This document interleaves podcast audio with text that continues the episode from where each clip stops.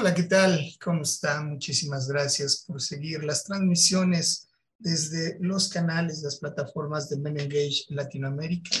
Nuevamente saludándoles desde la Coordinación Regional para Latinoamérica en la persona de José Alfredo Cruz y de mi querido Álvaro Campos en San José, Costa Rica, para seguir profundizando en este diagnóstico sobre las percepciones que las organizaciones y redes de mujeres y feministas tienen sobre la participación de los hombres y el trabajo de las masculinidades en la agenda de Beijing más 25. En el capítulo anterior, mis queridas compañeras y Hernando nos ayudaron a hacer un recorrido, una aproximación a través de la historia del aporte de los feminismos y sus diversidades en esta construcción y en este trabajo de esta agenda en particular. Y hoy vamos a analizar cuál ha sido el lugar o cuál debiera ser el lugar y el papel de los hombres y las masculinidades positivas no hegemónicas en este trabajo. Eh, ¿Qué encontraron? Eh, ¿De qué manera han ido bordando, identificando algunas alternativas? ¿Hay buenas o malas noticias? Saludo en Colombia, de manera particular en Medellín, a mi querido Hernando. ¿Cómo estás, Hernando? Bien, José Alfredo, muchas gracias y qué bueno poder continuar con este espacio para poder contar esta, este maravilloso trabajo que, que, lo digo de verdad de corazón porque es esa pregunta honesta y sencilla, pero a la vez tan profunda que debemos hacernos quienes trabajamos en el tema de las masculinidades. En Bogotá, con un poquito de frío, como siempre, y seguramente con un poquito de lluvia, pero tan acogedora. Eh, mi querida Janet Lozano, ¿cómo estás, Janet? Bien, José, aquí como dices tú, con frío, y un poco de lluvia, mm, pero bueno, con toda la el espíritu suficiente para participar en esta segunda eh, emisión y bueno, seguimos aquí compartiendo con ustedes. Bien, el Quindío, el eje cafetalero de Colombia. ¿Cómo estás, mi querida Clara Cardona? Muy bien, muchísimas gracias de nuevo acá y, y bueno, sí, desde, desde la región cafetera de Colombia, así que les mando un abrazo lleno de café para esta conversa tan interesante hoy. Qué belleza, qué ricura, qué delicia. Hernando, nos quedamos contigo para que nos introduzcas un poquito sobre lo que significan los retos, los aportes, el papel ético, el involucramiento de los hombres y de las masculinidades positivas en esta agenda. Gracias. Muy bien, José Alfredo, gracias. Y gracias de nuevo a Clarena y a Janet, un saludo qué bueno poder seguir y poder contar de esto que se hizo y que ojalá mucha gente lo pueda mirar, leer, escuchar. Este segundo capítulo, eh, las compañeras nos muestran toda la posibilidad de ir y le preguntaron a feministas y a los mismos hombres también de la red eh, eh, cuál es la percepción, cómo se valora, cómo se ve el lugar de los hombres que estamos trabajando en lo que se han llamado las masculinidades alternativas o las masculinidades no hegemónicas o las masculinidades corresponsables o lo que yo llamo como masculinidades resignificadas. O sea, qué cómo se ven el papel de los hombres y entonces desde ahí mirar a través de lo que la experiencia de las personas entrevistadas y de los grupos focales dijeron. Y yo creo que es muy importante decir, y y es un llamado de atención muy especial a los grupos de hombres en, la región y es a que nos hagamos un poco más visibles en el sentido de poder eh, reconocernos desde donde estamos, de nuevo con todo el respeto y con todo el reconocimiento, como lo decíamos en la emisión anterior de la historia y de quienes han iniciado todo este trabajo, eh, de cómo podemos hacernos más visibles para trabajar conjuntamente o en lo que sea necesario con las feministas y las redes feministas y grupos de mujeres de distintas esferas, de distintos niveles, de distintos trasfondos, de distintos contextos. Entonces, la idea era cómo pensarnos y saber qué papel y cómo nos estaban viendo desde eh, esos lugares que ocupan estas mujeres y estos hombres que trabajamos con esto. Luego, eh, eh, en este segundo capítulo, ellas hacen una cosa muy especial que me parece muy importante resaltar y es que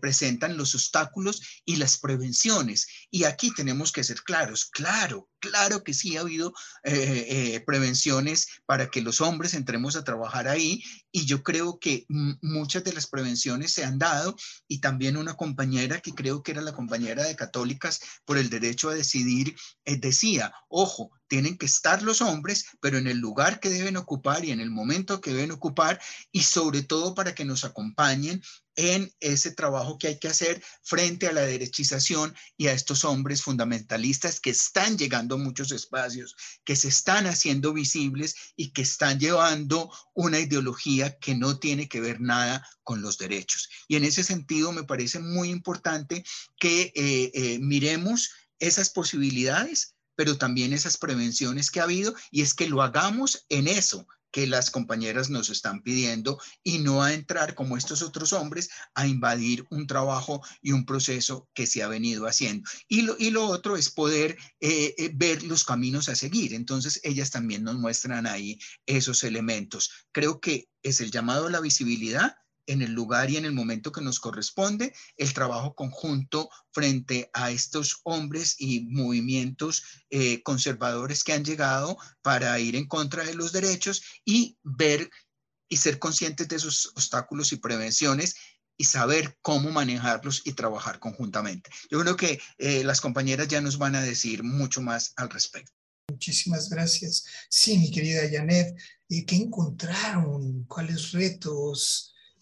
Ya se mira con cierta sospecha y ya la ha enunciado Hernando, el involucramiento de los hombres en esta agenda. ¿Cuál es tu lectura y qué fue lo que exploraron? Bueno, como ya se mencionó, esto es el resultado de una eh, reflexión conjunta con personas, con feministas de amplia trayectoria en la región que conversaron con nosotras, pero también con eh, conversaciones y encuentros con personas de la red de Meningate. Y bueno, algunas cosas eh, las voy a decir, otras se las dejo a Clarena, pero a mí me parece importante empezar con un asunto y es que definitivamente el tema de la agenda de generación de igualdad y, y todo lo que tiene que ver con el patriarcado no es un asunto solamente de las mujeres, es un asunto de mujeres y hombres, de todas, todas, todes, y es un asunto que toca con varias, toca varias esferas de, de, la, o múltiples esferas más bien de la vida misma. Uno que tiene que ver con la propia experiencia consigo mismo, con y entre los hombres y con las organizaciones de los mismos hombres. Otro que tiene que ver con eh, la relación con las mujeres y con nuestras organizaciones y nuestros procesos. Y otra que tiene que ver con las instancias en donde se toman las decisiones, que es todo lo que está referido más directamente a los ejercicios de incidencia política. Eh, pues cuando estamos hablando del papel de los hombres y, las masculinidades positivas no hegemónicas, hay que decir que a veces resulta un poco, por un lado, sospechoso para nosotras, pero también incómodo para ustedes y para los hombres. Incómodo porque, bueno, a veces incluso uno escucha ya vienen ellas con su cantaleta, un poco como que él está reafirmando la necesidad de, de hacer las cosas de otra manera, eh, genera a veces, puede generar cierto malestar y sobre todo pues genera ese malestar porque implica el no solamente mirar el quehacer hacia afuera, sino mirarse hacia adentro y transformarse desde adentro. Eh, creo que el lugar está dado eh, fundamentalmente, y se, nos lo dijeron las mujeres y todos los estudiantes y las estudiantes del, del diplomado del curso de, de, incidencia política, que se trata de estar al lado. Y literalmente lo que significa estar al lado, que no es estar, es estar junto, que no es ir adelante y que si va atrás solamente va atrás para ayudar, para empujar, para apoyar, pero no para otra cosa. Y eh, y sobre todo esta relación de ir al, al, lado, estar junto. Eh, yo siempre recojo, bueno, por mi experiencia con los pueblos indígenas, lo que ellos plantean de la posibilidad de eh, establecer relaciones de reciprocidad y equilibrio, que esto significa estar en las mismas condiciones. Desde, ese lugar de estar junto, hay una serie de, de eh, recomendaciones y hallazgos que encontramos en este ejercicio que hicimos durante este proceso. Uno, indudablemente, tiene que ver con el restablecimiento de esas relaciones de equilibrio que supone el reconocimiento pleno del ejercicio de, la igualdad en la dignidad de derechos, posibilidades y potencialidades, como también en el pleno, en la plena conciencia y el reconocimiento de una historia de dominación y de violencia sistemática y, sistema, y sistémica de un patriarcado funcional al capitalismo neocolonial, del cual hacen parte y que reta, como ya lo decía antes, a las transformaciones personales y colectivas. Eh, sociales, culturales y políticas, todas y todas las esferas de la vida, de las dinámicas sociales y de la vida cotidiana. Y una cosa importante, que estas son como reflexiones ya posteriores mías, y es que nos interpela también a, a, estar al lado y a poner al servicio saberes y recursos, que es una de las, de, de las recomendaciones que resultaron en este ejercicio. Y por supuesto que exige interpelar el sistema sexo-género desde las prácticas, las instituciones políticas y todas las simbologías, imaginarios y creencias que están en, presentes en, en, la cotidianidad. Entonces, dentro de las cuestiones que encontramos eh, como recomendaciones sobre lo que debe ser el papel y el lugar de las organizaciones y de los hombres que están en el tema de, la, o están en los procesos de nuevas masculinidades, masculinidades positivas, no hegemónicas, perdón, están varias cosas. Una, que ya lo mencionaba de alguna manera, que es el, estar junto en el acompañamiento político, técnico y la gestión financiera. Digamos como que esto que puedan estar ahí, nosotras, eh, hay sectores del movimiento de mujeres y algunas de pronto las más jóvenes como que miramos con sospecha y dudamos un poco de por qué los hombres ahora se vienen a acercar a nuestra agenda, pero un gran sector y casi todas las personas con las que hablamos y las mujeres en particular, las feministas, todas estaban de acuerdo que esto lo tenemos que hacer juntos con ustedes. Entonces ahí esperamos ese apoyo de ustedes, de los hombres que están en estos procesos, en la gestión y la incidencia de nuestra propia agenda, que pongan al servicio todas las vinculaciones, y eh, todos los recursos que tienen para fortalecer ese ejercicio de incidencia a favor de nuestra agenda. Eh, esto significa también que mm, eh, hagan todo lo posible desde esos lugares sin suplantarnos, y creo que eso fue importante, ni actuar a nombre nuestro, ni suplantarnos, pero sí eh, poner y estar en esos lugares en donde habitan y donde están incidiendo y en donde están trabajando y en las instancias en donde están llegando, pues también esas posturas, esas prácticas, esas propuestas que contribuyen a romper esos eh, ejercicios y esas visiones y esas identidades eh, tradicionales que impiden la plena realización de derechos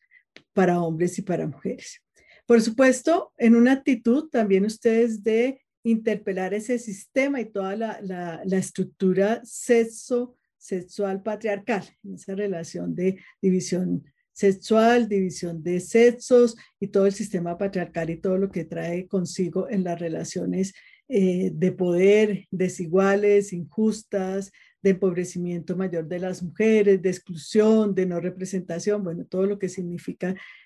lo que es resultado de, este sistema patriarcal.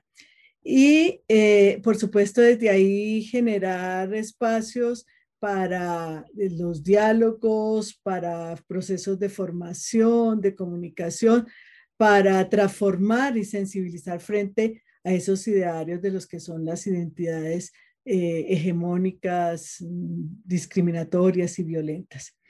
Y por supuesto que sigue siendo muy importante y un ejercicio mm, para los hombres también mantener eh, los ejercicios de incidencia y fortalecerlos ante los gobiernos y ante las instancias de decisión legislativa. Eh, es un hecho y por supuesto que esto tiene que también ser parte del, hecho, del ejercicio, transformar de alguna manera esos espacios de de, participación política mayoritariamente masculinos, abriendo la posibilidad cada vez más a que vayan siendo más paritarios, pero una vez que ya están ahí, eh, por supuesto que mantengan una actitud crítica frente a ellos, pero que también en ese ejercicio, ese lugar en donde estén, sean el lugar en donde puedan apoyar y aportar a nuestros procesos. Y desde ahí, sobre todo, generar esos espacios de sensibilización y de transformación de esos imaginarios culturales que son los que reproducen esas prácticas machistas y patriarcales. Clarena, yo te daría el espacio para que pudieras tú hablar de otros posibles caminos para el lugar y el papel de los hombres en la agenda de generación de igualdad. Sí, gracias, Janet. Yo creo que cada uno de estos eh, caminos, posibles caminos, son un reto, un reto que va a derivar y en el mismo diagnóstico se estipulan, eh, van a, a labrar el camino para eh, tener unos lineamientos a lo que posiblemente sea una estrategia de incidencia de Menengues o de las masculinidades positivas. Hay otros lugares también que el diagnóstico arroja y, es importante volver a resaltar que todas estas ideas salen de el pensamiento y la intervención y la palabra de feministas de alto reconocimiento en la América Latina y el Caribe y por eso de alguna manera son muy válidas en el sentido de que pues ellas y, que están en los espacios pueden dar, dar ideas frente a esos lugares. Entonces, otro lugar es sobre, eh, ellas dicen, los hombres y sus organizaciones deben mantenerse en el trabajo con los niños, los jóvenes y los hombres adultos en prevenir las violencias contra las mujeres. Ellas conciben de que este es un lugar muy importante, no irse a trabajar donde estamos las mujeres, sino quedarse en los espacios de trabajo con hombres, niños y jóvenes, específicamente en prevención de las violencias y, disculpen, y con eso contribuir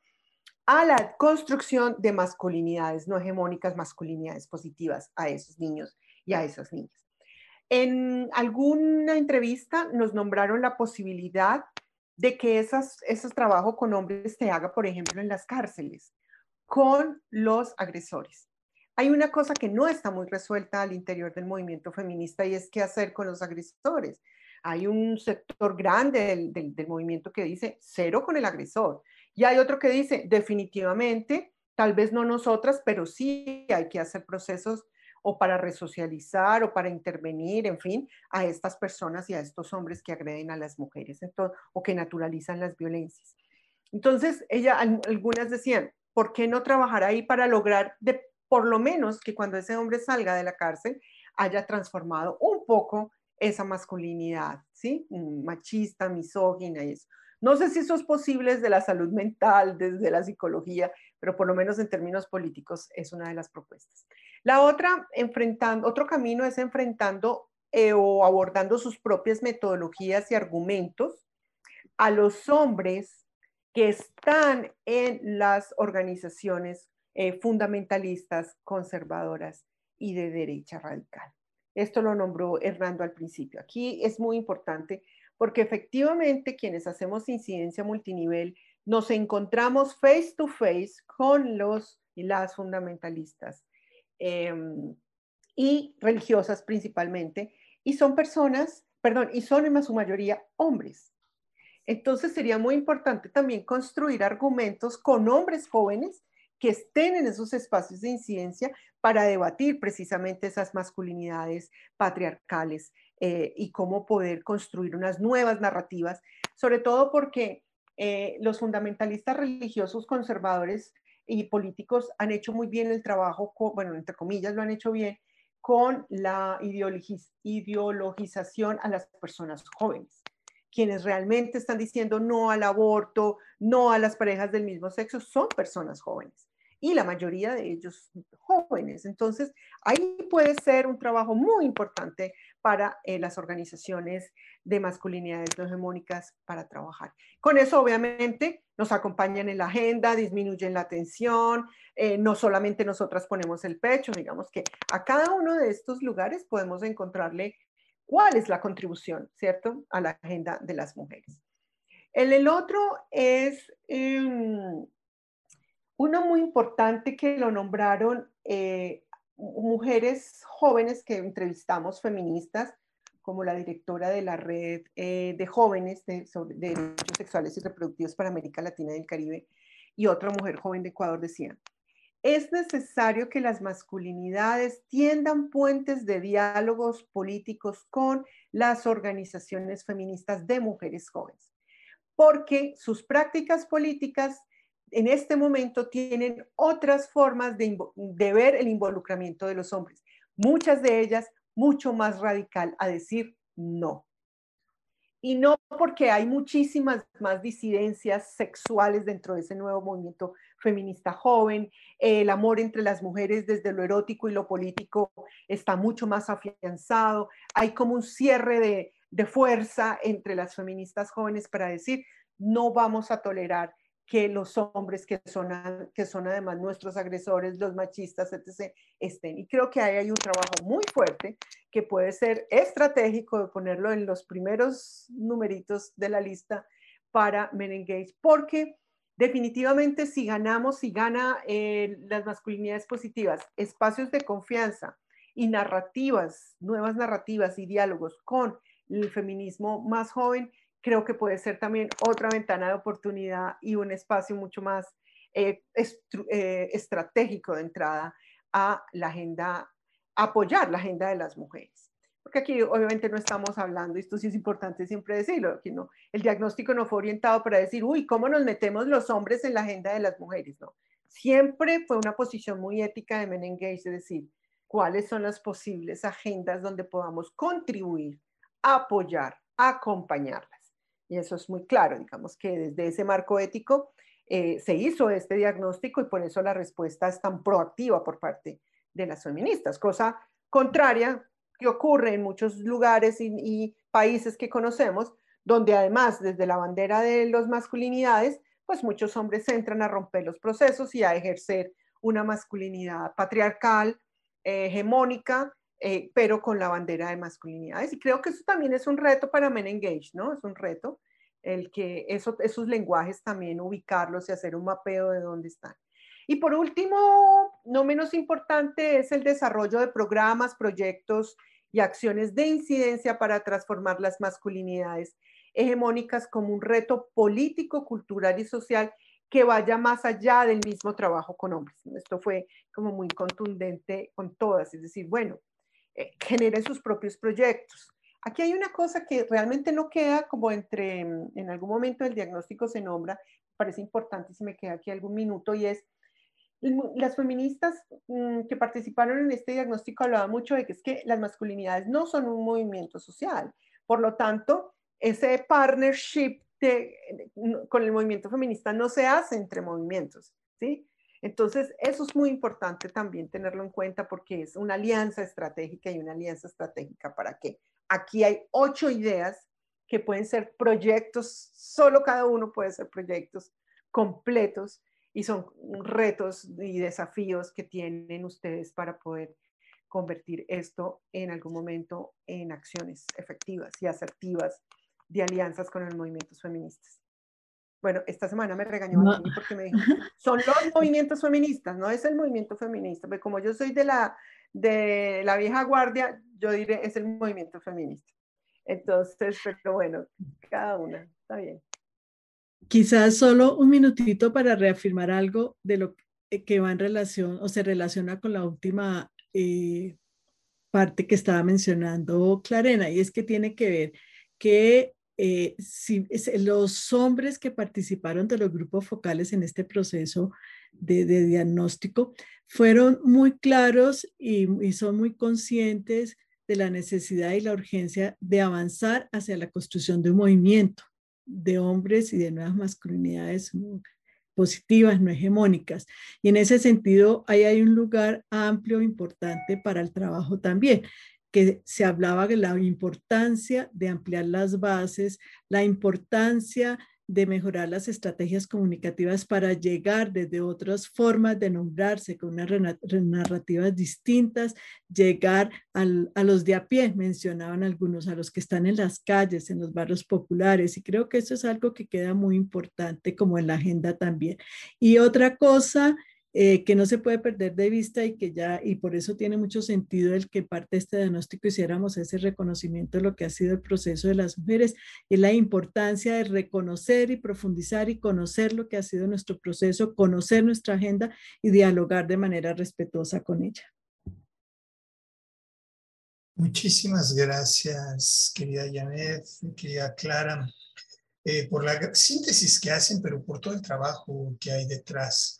Yo no sé, Hernando, pero es que con estos ocho puntos, que además son contundentes, las masculinidades no son un movimiento social de inicio, desde dónde vamos a dialogar y cómo vamos a articularnos. Yo me siento desafiado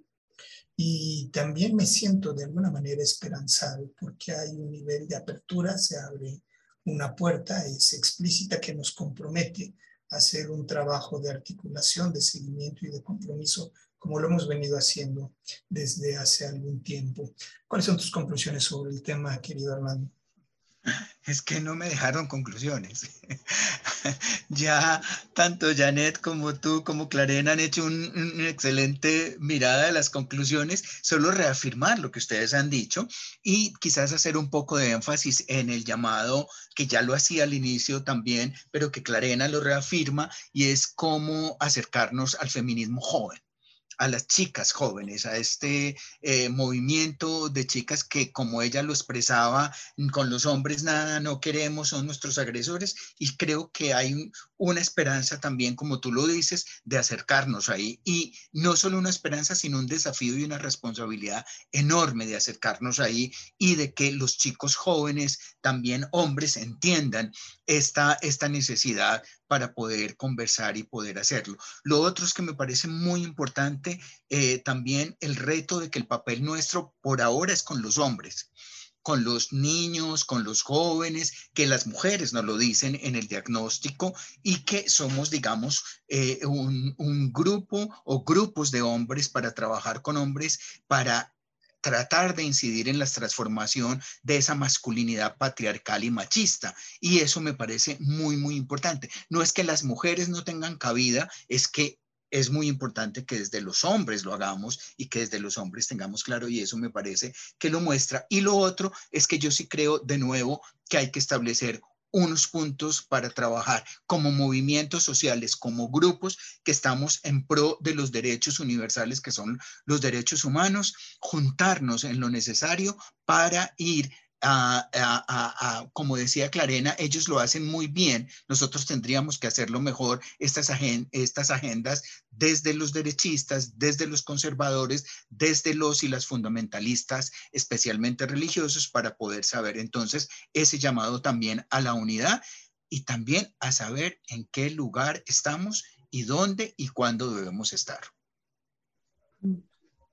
Querido Hernando, muchísimas gracias, Clara. Janet, nosotros cerramos comunicación el día de hoy con Colombia, pero tenemos pendientes otros dos capítulos para seguir aproximándonos a este trabajo tan interesante que han coordinado, que han diseñado e implementado desde Colombia, pero para toda la región latinoamericana. Dejo el agradecimiento para el grupo de promoción de la Alianza Men Engage, por supuesto, a la Alianza Global Men Engage y para Latinoamérica, a la Red Nido de Mujeres, de líderes y personas aliadas de la FNU y un abrazo cercano para todos. Eh, no se pierdan los próximos dos capítulos a través de las plataformas de Men Engage Latinoamérica. El diagnóstico como la estrategia serán documentos a los que usted podrá acceder a través de la página electrónica de nuestra red de masculinidades para Latinoamérica Men Engage. Un abrazo, hasta la próxima.